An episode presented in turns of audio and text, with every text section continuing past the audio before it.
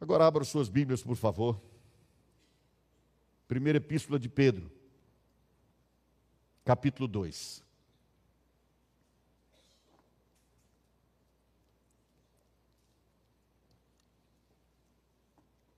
Sabe, queridos, é, Pedro, assim como Paulo, recebeu revelação, foi inspirado por Deus, pelo Espírito Santo, para escrever aquilo que ele recebeu. Mas é um fato que Pedro é um daqueles autores sagrados que mais se refere ao Velho Testamento. Ele praticamente explicava, em grande medida, aquilo que muitos já conheciam lendo o Velho Testamento. E é, uma, é algo muito interessante que ele, inclusive, é, um do, é aquele discípulo que confirmou a palavra escrita pelo apóstolo Paulo. Ele mostra que a, as palavras do apóstolo Paulo, aqueles livros que ele tinha escrito, eram comparados às escrituras do Velho Testamento. E ele chega a dizer que muita gente, é, infelizmente, estava deturpando o que o apóstolo tinha escrito. E hoje, mais uma vez, nós vamos ver que ele se refere ao Velho Testamento. Ele toma emprestado textos dos Salmos, de Isaías, do livro de Deuteronômio e vai trazendo essas orientações aqui. E nós estamos no capítulo 2. Eu estou é, pregando nessa carta pela primeira vez, curiosamente. Eu já preguei em textos diferentes, mas não a carta toda. Entretanto, é, da, é a nossa intenção continuar. E hoje nós chegamos ao capítulo 2, a partir do versículo 1.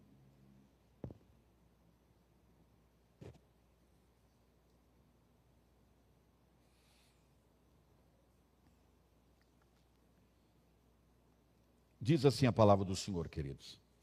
Despojando-vos, portanto, de toda maldade e dolo, de hipocrisias e invejas, e de toda sorte de maledicências, desejai ardentemente, como crianças recém-nascidas, o genuíno leite espiritual, para que por ele vos seja dado crescimento para a salvação. Se é que já tendes a experiência de que o Senhor é bondoso. Chegando-vos para ele a pedra que vive, rejeitada sim pelos homens, mas para com Deus eleita e preciosa. Também vós mesmos, como pedras que vivem, sois edificados casa espiritual, para ser de sacerdócio santo, a fim de oferecer de sacrifícios espirituais agradáveis a Deus por intermédio de Jesus Cristo. Por isso está na Escritura ou seja, está escrito: Eis que ponho em Sião uma pedra angular, eleita e preciosa, e quem nela crer não será de modo algum envergonhado. Para vós outros, portanto, os que credes, é a preciosidade, mas para com os descrentes, pedra que os, a pedra que os construtores rejeitaram, essa veio a ser a principal pedra angular, e pedra de tropeço, e rocha de ofensa são esses os que tropeçam na palavra, sendo desobedientes para o que também foram postos. Vós, porém, sois raça eleita, sacerdócio real, nação santa, povo de propriedade exclusiva de Deus, a fim de proclamardes as virtudes daquele que vos chamou das trevas para a sua maravilhosa luz. Vós sim que antes não erais povo, mas agora sois povo de Deus que não tinhas alcançado misericórdia, mas agora alcançastes misericórdia.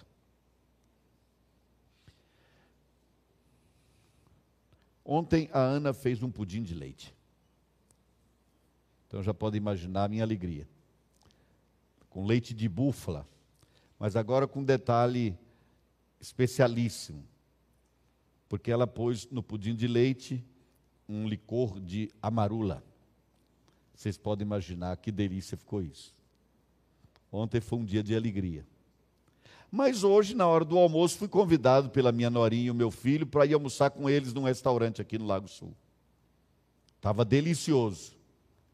Depois de almoçar, me mostraram, a Thalita e o Igor também estavam por lá, que nós tínhamos direito a uma sobremesa. E eles sempre anunciam assim uma coisa que seria maravilhosa, né? Sabe o que eu fiz? Recusei a sobremesa. Eu não posso comer muito doce. Então tem que escolher o doce certo para comer. E é claro que eu voltei para casa para continuar comendo o pudim de leite com amarula. Sabe por quê, queridos? Porque eu tinha experimentado o pudim de leite. E foi um dos melhores que a Ana já fez. Então, depois de experimentar aquilo que você já sabe que é maravilhoso, você não troca. Eu recusei uma sobremesa que eu não conhecia, porque, mesmo sendo uma coisa interessante, não me seduziu. Não exerceu sobre mim uma força tal que eu movesse o meu desejo na direção daquela sobremesa. E eu só lembrava do pudim que estava em casa. É mais ou menos isso que o apóstolo Pedro está dizendo aqui no início desse texto. Porque, primeiro, ele diz assim, queridos, que nós devemos nos, nos desvestir. É como alguém que tira uma capa, tire fora isso da sua vida. Porque ele começa com essa palavra, ele diz: despojando-vos, tirando fora, como alguém que pega uma capa e tira de si mesmo. Despojando significa dizer que o que ele vai mencionar daqui para frente não acontece automaticamente na vida daquele que conhece a Jesus como Salvador. É uma decisão é uma atitude. E ele diz que nós devemos tomar a atitude de tirarmos fora da nossa vida a maldade, todo tipo de, de, de coisa ruim, toda maldade, o dolo, que é exatamente aquel, aquilo que você faz ou pensa fazer com uma intenção maligna, e essa pessoa que tem essa intenção pode usar da hipocrisia para fazê-lo. O hipócrita é um artista. Você olha para a cara do hipócrita, ele está sorrindo, mas no coração há ressentimento, há ódio, há fúria. É uma pessoa que você nunca sabe exatamente o que ela está pensando ou as suas intenções. E depois ele fala da inveja e toda sorte de maledicência, que é uma forma do invejoso vingar-se daquele que ele, daquele de quem ele tem inveja. Ele vê aquela pessoa, vê o sucesso dessa pessoa, ela progride isso não só na igreja, lá fora, em todos os lugares, mas também na igreja. Uma pessoa que está ascendendo, está crescendo, conhecendo mais, sendo bênção na vida de mais gente, sendo anunciado, o nome mencionado, uma pessoa que tiver inveja pode começar um, um processo de maledicência, falar mal daquela pessoa, trazer à memória das pessoas aquilo que já foi algo negativo na vida desse que está crescendo. Então o apóstolo Pedro diz assim: ó, deixa tudo isso, abandona isso. Repriso, e isso não desaparece automaticamente quando Jesus entra na vida de uma pessoa. É preciso haver uma decisão de deixar isso para trás. É uma decisão. E é claro, queridos, aqui o apóstolo Pedro está fazendo menção de alguns problemas. Naturalmente, lendo a Bíblia, nós vamos encontrar muitos outros. E mesmo sem ler a Bíblia, olhando para nós mesmos, nós vamos perceber que nós temos muita coisa para deixar para trás. E algumas que deixamos para trás, infelizmente, depois nós voltamos e pegamos de volta. E aí temos que deixar de novo. E ele disse: então, deixando fora isso, como quem desveste uma roupa, o que, que deve acontecer? Desejai ardentemente. Ora, queridos, aqui está a questão. Porque ele diz assim: deixando isso para trás, deseje. Mas será que eu posso decidir desejar? E aqui entra o pudim de leite. Quando me mostraram a carta lá e, e, e, vi que havia uma sobremesa que parecia realmente deliciosa, a minha mente me fez desejar o pudim de leite. Por quê? Porque eu conhecia aquele pudim de leite e já tinha experimentado. Porque, queridos, quando o apóstolo Pedro diz que nós devemos desejar, isso é um tanto complicado. Eu decido desejar, eu desejo desejar, eu faço oração por desejar. Queridos, a gente deseja algo quando é motivado nessa direção. E o apóstolo Pedro aqui, queridos, ele vai mostrar um caminho, algo que pode servir como mola propulsora para nos levar a desejar, como ele está dizendo aqui. Desejar ardentemente como crianças recém-nascidas, não é crianças pequenas. A gente já viu isso nos filmes várias vezes, nos noticiários, e as mães já sabem de experiência própria que a criança nasce e mama, não é? Não precisa dar uma aulinha para ela. Olha, vem aqui, traz para aqui, para o berçário, ela vai receber uma aulinha de como ela vai sugar é, o leite, o colostro. Não, não precisa, ela já nasce pronta para fazer isso. E o apóstolo está dizendo: olha, como uma criança recém-nascida anseia por esse colostro, você deve ansiar também, você deve desejar também. E desejar o que, queridos? Vejam só. Ele diz assim: desejar ardentemente, como crianças recém-nascidas, o genuíno leite espiritual. E aqui nós vamos aprendendo como desejar. Olha que interessante, queridos. Hoje pela manhã, o pastor Luciano, quando fazia a sua exposição, ele falava, por exemplo, que nós precisamos para entender a palavra, as escrituras, etc., o que Deus fala, nós precisamos, na teologia, da filosofia, nós precisamos de lógica. E agora aqui uma curiosidade. Aqui na minha Bíblia, versão revista atualizada, está genuíno leite espiritual. Esse genuíno leite espiritual é literalmente a palavra lógica. Não é interessante isso, queridos? Aqui, o, quem fez a tradução, na verdade, já está meio que interpretando o que ele entendeu ali. Mas ele deseja ardentemente o genuíno leite espiritual, o lógicos, o conhecimento, porque lógica vem de logos, palavra. Ele diz: deseje essa palavra. Mas quando é que você deseja isso? Quando você conhece. Aquele que conhece a palavra e experimenta essa palavra, como nós vamos ver, mas aquele que conhece a palavra quer voltar a ela. E é interessante, queridos, que mais adiante, quando ele vai falar da pedra angular e tal, pedra de tropeço, versículo 8: pedra de tropeço, tropeço, diga, rocha de ofensa, que é quem Jesus é para aquele que não o recebe como Salvador, para aquele que o rejeita. Diz assim: esses que tropeçam na palavra são estes os que tropeçam na palavra. Por que eles tropeçam na palavra, queridos? Porque não têm conhecimento da palavra a respeito da pessoa de Jesus. Eu vou relembrar a vocês, queridos. Nós conhecemos a Jesus na palavra de Deus, na Bíblia, nas Escrituras. Nós conhecemos a partir do que está escrito. Uma pessoa pode fazer afirmações belíssimas a respeito da pessoa de Jesus, não importa a sua religião, mas só há uma referência confiável para nos contar quem foi Jesus, a história da vida dele, morte, ressurreição, etc. Só há uma referência confiável: as Escrituras. Só aqui nós vamos conhecer.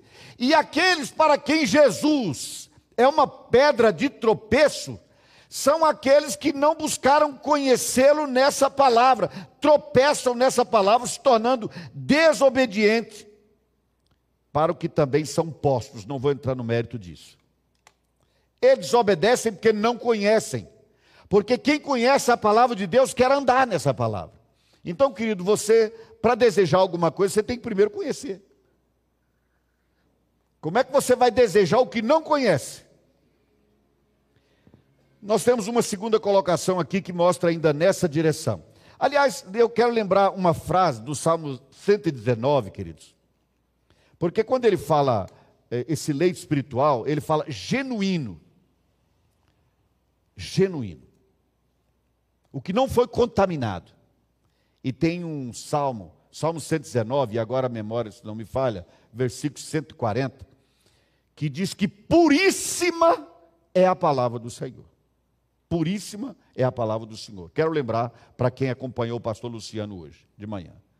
A palavra puríssima do Senhor não é aquela que eu tive no sonho, nem numa palavra profética de alguém, nem numa visão, e nem no momento de insight. A palavra puríssima do Senhor é essa palavra que está aqui, revelada e inspirada pelo Senhor e que chegou à sua mão e à minha. Essa é a puríssima palavra do Senhor. É a genuína é aqui, é a fonte. É a fonte 100% confiável. Mas nós vamos continuar aqui, queridos. Primeiro diz, então, desejar esse genuíno leite espiritual. Aí ele coloca um propósito para que, por ele, vos seja dado crescimento para a salvação. E aí ele diz assim: se é que já tendes experiência de que o Senhor é bondoso. Aqui, irmãos, ele está fazendo uma referência ao Salmo 34, que eu pensei inicialmente em ler, não vou ler. Leio até o versículo 8 do Salmo 34, depois em casa, especialmente o versículo 8. Essa experiência da bondade de Deus. Você lê na Bíblia o que Deus fez na vida de Moisés, de Gideão, de Saul, de Davi, etc. Mas, querido, se você não experimenta pessoalmente a bondade de Deus, de tal maneira que você possa chegar para alguém e dizer assim: eu vivenciei a bondade de Deus dessa forma na minha vida. Se você não experimenta, então você é apenas um replicador das histórias de experiências vividas por outros. Você só vai replicar as experiências de outros, contando essas experiências. Mas, queridos, cada um de nós precisa experimentar pessoalmente a bondade de Deus. De novo, eu volto ao pudim de leite. Eu tinha experimentado dele. Se eu não o conhecesse, se eu não tivesse experimentado, talvez eu tivesse saboreado a sobremesa do restaurante. Só que eu conhecia e eu experimentei. Eu vi, tive informação pela primeira vez com aquele cor de amarula e eu experimentei. Meus amados, lá eu achei muito interessante na reunião dos adolescentes lá na minha casa, porque a Júlia, acho que foi a Júlia que fez uma pergunta. Cada um estava falando dele com Deus. E ele falou: Você já teve alguma experiência com Deus que você pudesse nos contar? E cada um deles então foi contando a sua experiência com Deus. Eu sei que vocês já tiveram experiências com Deus, querido. Mas a gente vai se esquecendo disso. Houve uma vez, no seminário, quando eu estudava teologia, me preparava para assumir o ministério pastoral, que eu quis desistir. E eu duvidei. Não vou voltar à história, mas houve um momento de dúvida terrível no meu coração. E eu disse: Quer saber? Não tem nada disso. Eu não confio em nada disso. Eu não acredito em nada disso. Porque depois do que eu vi hoje, eu realmente não acredito. Tem muitos anos isso. Eu estava ainda com 18 para 19 anos. Estou com 61. Mas naquela ocasião, quando eu estava no lugar onde eu tinha conversado com alguém sobre essa minha decepção, voltando para o quarto onde eu morava, no meio do caminho me ocorreu uma pergunta: e a quem eu vou acreditar todas as experiências maravilhosas que eu tive até hoje, se não foi com Deus? Com quem foram? Porque eu tinha experimentado a bondade de Deus em tantos momentos que ficou simplesmente impossível negá-lo. Ficou impossível dizer, não dá para acreditar, a decepção é grande demais. Sim, a decepção não era com Deus, era com as pessoas. Mas eu tinha experimentado a bondade de Deus de forma marcante, não obstante a decepção com as pessoas. E por isso eu disse: não posso negar, eu tenho que perseverar, eu tenho que ficar firme, porque Deus fez isso na minha vida e mais isso, e mais isso, e mais aquilo. Queridos, aqui ele diz: olha, você tem que desejar o genuíno leite espiritual. Você tem que desejar esse conhecimento, mas é um conhecimento que você experiencializou, você viveu na sua vida isso. Não é uma história dos outros que você conta, é algo que Deus fez em você. Você conheceu o Senhor pela palavra e depois viveu isso na sua vida. Ninguém pode tirar isso de você. Ninguém pode tirar. Nem sempre você sabe explicar, mas você sabe o que aconteceu. E há um terceiro aspecto aqui ainda, que eu considero que é um motivador para isso. Ele continua e diz assim: Se é que tendes a experiência de que o Senhor é bondoso, chegando-vos para Ele, olha que interessante, irmãos, chegando-vos para Ele a pedra que vive, rejeitada assim pelos homens, etc. Chegando-vos para Ele, aproximando-se dele. Meus amados, Houve um dia que eu conheci uma pessoa, Ana. Depois nós namoramos, nós nos casamos. E agora vamos fazer 40 anos de casados. Quanto mais eu vivo com a Ana, mais quero viver com ela. Quanto mais tempo eu passo com ela, mais tempo quero continuar vivendo com ela. Porque eu conheci, eu tive essa experiência pessoal com ela e foi gerado um relacionamento. Relacionamento. Queridos, Jesus nos ensinou a fazer discípulos. Um dos três pilares do discipulado é relacionamento. É preciso ter relacionamento com Jesus, achegando-se a Jesus, ficando próximo dele, andando com ele, convivendo com ele. É assim que nós desejamos cada dia mais. Você conhece o Senhor pela palavra, você experimenta a bondade dele na sua vida, você se relaciona com ele. E quando isso acontece, quanto mais acontece, mais você quer, mais você deseja, mais você almeja. E quando é que esse desejo do genuíno leite espiritual vai desaparecendo? Quando você faz o caminho inverso. Quando Jesus passa a ser para você uma figura religiosa que você lembra aos domingos no culto. Não é alguém que está no seu dia a dia, no seu cotidiano, manhã, tarde e noite, é alguém que volta à sua memória. Você toca a sua vida até que ele volte à sua memória. Se você não busca o conhecimento da palavra de Deus e experimenta aquilo que a palavra de Deus diz para você, como por exemplo, as promessas de Deus na sua vida, se você não experimenta isso, você vai repetindo que Deus faz, que Deus faz, que Deus faz, mais uma hora isso para de surtir efeito na sua mente e no seu coração.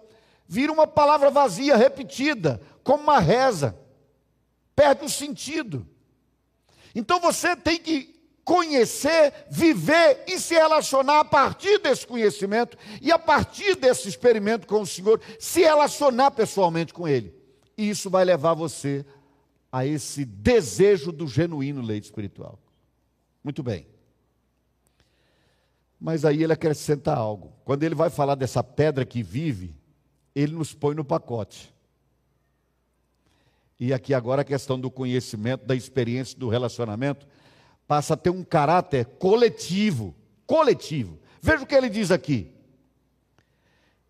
Chegando-vos para ele, versículo 4, a pedra que vive, rejeitada assim pelos homens, mas para com Deus eleita e preciosa. Naturalmente, todo mundo sabe que está falando de Jesus também vós mesmos, como pedras que vivem, sois edificado, casa, olha que interessante, irmãos, casa espiritual. Há um edifício construído com essas pedras. Cada um de nós é uma pedra que constrói um edifício que é a igreja do Senhor. Agora, irmãos, o conhecimento, a experiência com Deus, a vivência com Jesus adquire esse caráter coletivo. E a gente entende então que não tem como ser discípulo de Jesus, conhecer a palavra de Deus, experimentar a, a bondade de Deus na vida e guardar isso para si. Viver isso sozinho, em casa, numa ilha, isolado, na igreja do eu e Deus ou do, do eu comigo mesmo. Agora nós vamos entendendo, queridos, que nós vamos conhecer, experimentar e nos relacionarmos com Jesus fazendo isso no corpo dele, que é a igreja. E eu vou só reprisar o que eu disse, que eu ouvi há poucos dias. Praticamente todo mundo que fala do período da pandemia e que diz que nós não tivemos culto presencial se sentiram distanciados de Deus.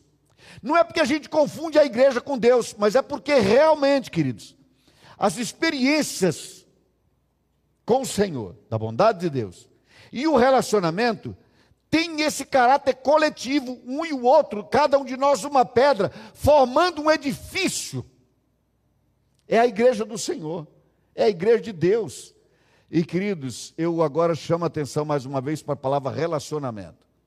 Igreja, irmãos, é sobretudo comunidade. Ninguém pode dizer que abraça a teologia reformada se não abraçar a ideia de que a igreja de Jesus é a comunidade dos remidos. São os remidos que andam juntos, que compartilham, que se relacionam, que trocam experiências. Você está devagar, está tá cheio de dúvida, de inquietação. Aí vem alguém aqui à frente, toma a palavra e conta o que Deus fez na vida dela.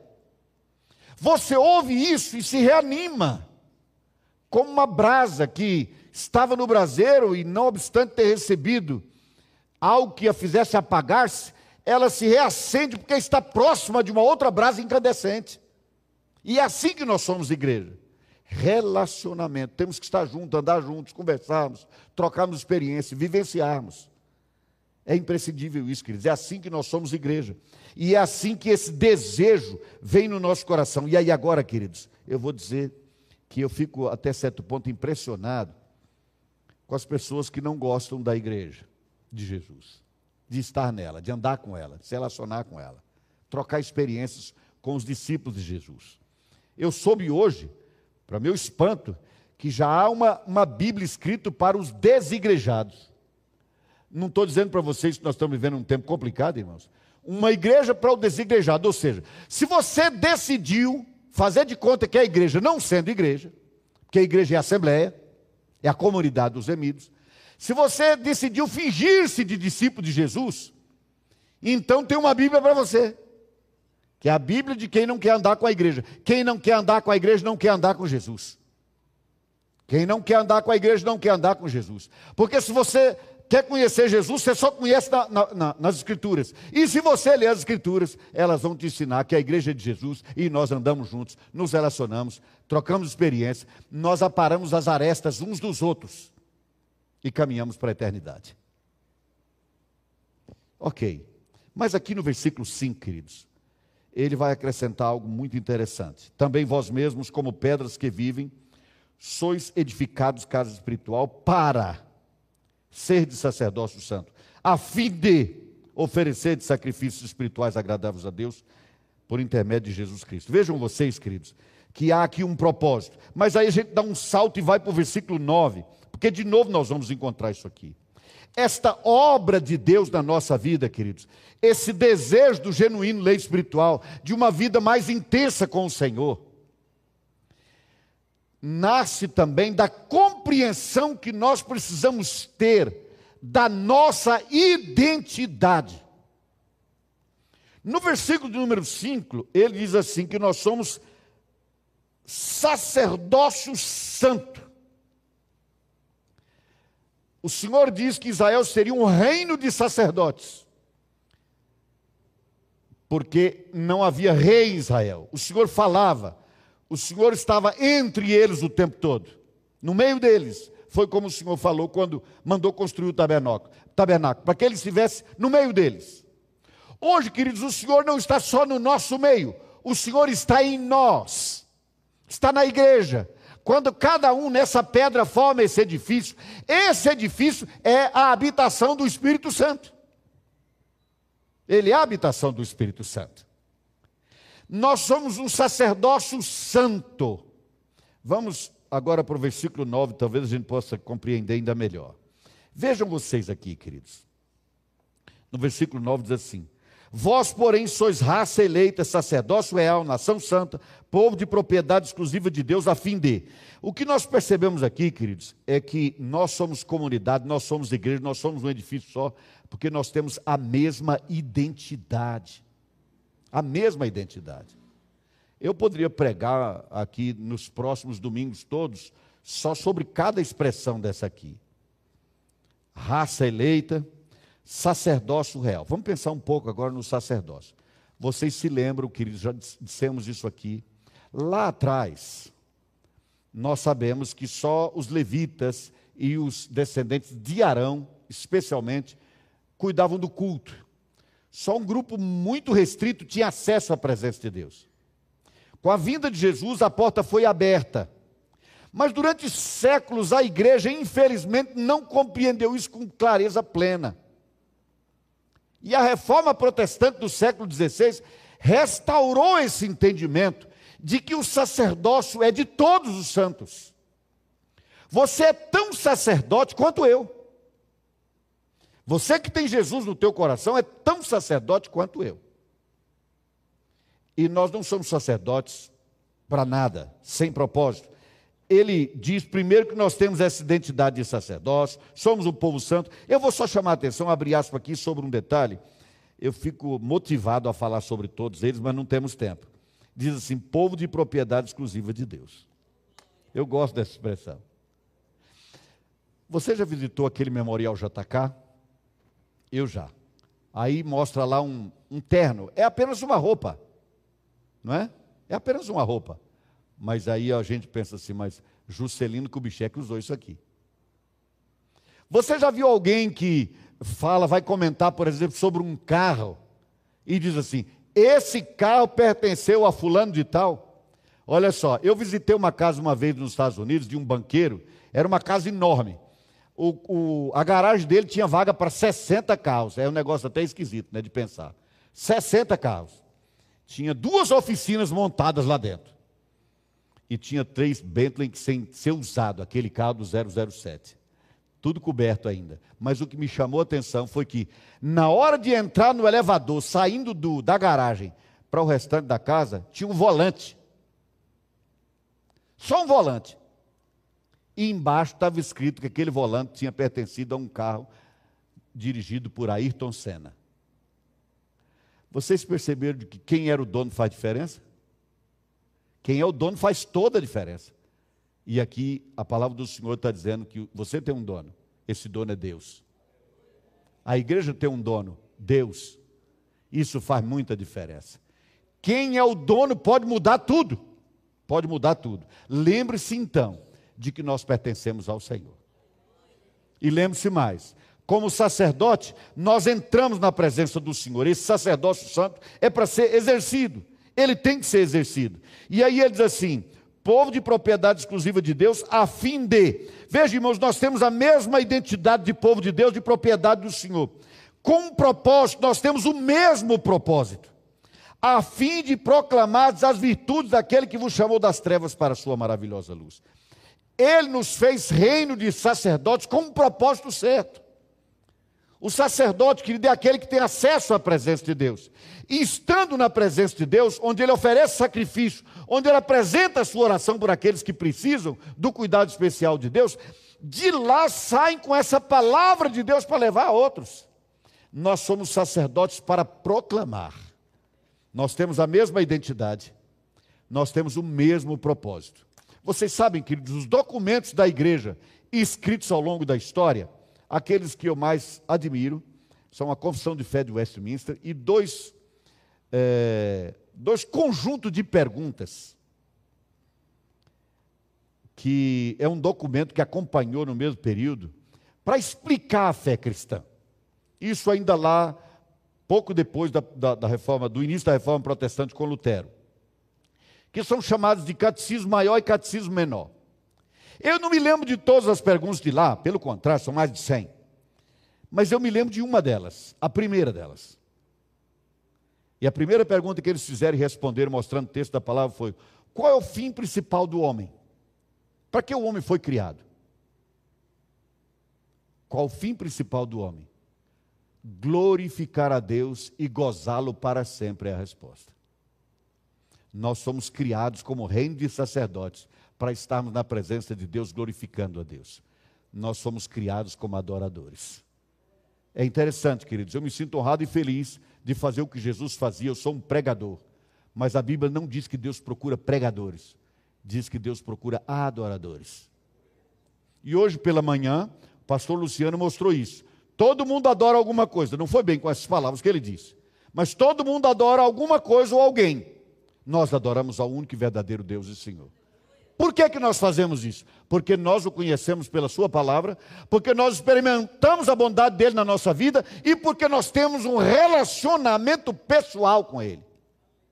E porque nós somos a Sua igreja, edificação que é o, o templo do Espírito Santo. Nós temos a mesma identidade, nós temos o mesmo propósito. Mas aí, queridos, para fechar, diz assim a fim de proclamarmos as virtudes daquele que vos chamou das trevas para a sua maravilhosa luz. Nós somos tirados das trevas e levados para o reino do Filho do amor de Deus. Aqui nós aprendemos que nós somos levados para a sua luz. Significa dizer que nós temos a mesma identidade, o mesmo propósito e a mesma condição espiritual que é a transcendência. O que é essa transcendência? Qual é o sentido disso, queridos? Porque nós entramos num reino e vivemos um reino que transcende ao físico, ao palpável. Nós estamos além disso. Jesus Cristo disse, eu vou ler com vocês, João capítulo 8, versículo 12, olha o que o Senhor diz. João 8, 12, diz assim: De novo lhes falava Jesus dizendo: Eu sou a luz do mundo. Quem me segue não andará nas trevas, pelo contrário, terá a luz da vida. Jesus é a luz da vida. O nosso problema é que quando a gente pensa em luz, a gente faz comparações, né?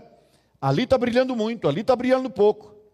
Presta atenção. Uma vez eu, aqui eu disse que quanto mais perto de Deus, quanto mais perto de Jesus, mais nós percebemos, por exemplo, alguma sujeira que a gente tenha na mão, por exemplo. Não é? Quanto mais perto da luz, mais fácil ver. Mas há uma outra coisa. Quanto mais experimentamos, depois de conhecer a palavra, quanto mais nós experimentamos e nos, relacionamento, nos relacionamos com Jesus, mais olhando para Ele, nós descobrimos quem nós somos de fato. Jesus revela plenamente o Pai. Nós conhecemos a nossa nova condição de transcendência na luz, olhando para Jesus, nos relacionando com Jesus. E o que, que a luz faz, queridos?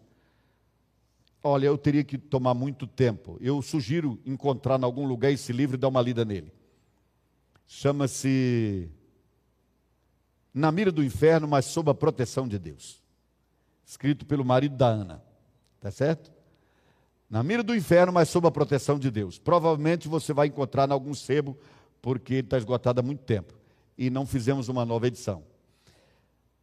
Queridos, procurem ler, estudar e entender o que, que significa Jesus ser a luz? Ser a luz dos homens. Leia João capítulo 1. A luz vencendo as trevas. A luz resplandecendo. Leia em João 3 o que significa a luz ter vindo ao mundo e os homens terem amado mais as trevas do que a luz. Quem está na luz, queridos, não está perdido. Quem está na luz vê para onde vai, sabe para onde vai, porque enxerga tudo. O mundo está cego, é o que diz a palavra de Deus. Porque Satanás cegou o entendimento dos homens. Mas aquele que busca o conhecimento do Senhor pela Sua palavra, experimenta a bondade de Deus na sua vida e tem relacionamento estreito com Jesus e caminha com a sua igreja, vê aquilo que nenhum cientista nesse mundo jamais vai conseguir ver pela razão simples e pura, porque só se conhece espiritualmente. Quem anda com Jesus não está em trevas. Meus amados, nós precisamos nos aproximar da luz, nos relacionarmos com a luz, projetar a luz na nossa vida.